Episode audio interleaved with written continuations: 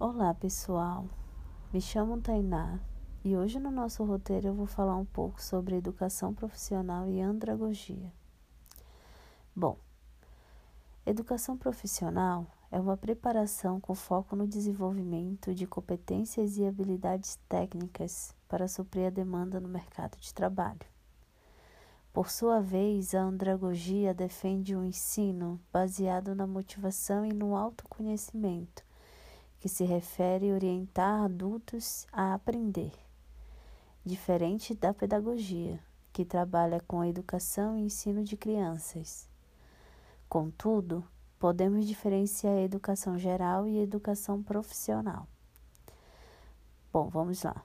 A educação profissional é uma modalidade de ensino encontrada na educação básica, cursos técnicos e formações docentes para entendermos melhor, aqui vai alguns exemplos.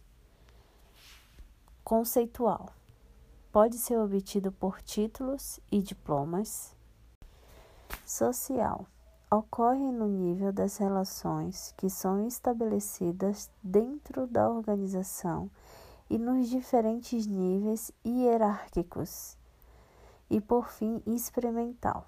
Refere-se a experiências vividas no trabalho quando um conjunto de competência é posto em prática.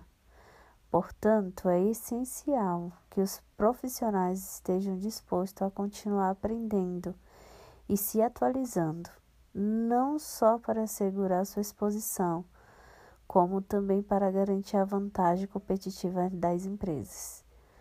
Para a andragogia, a experiência do aluno é fundamental para o seu desenvolvimento.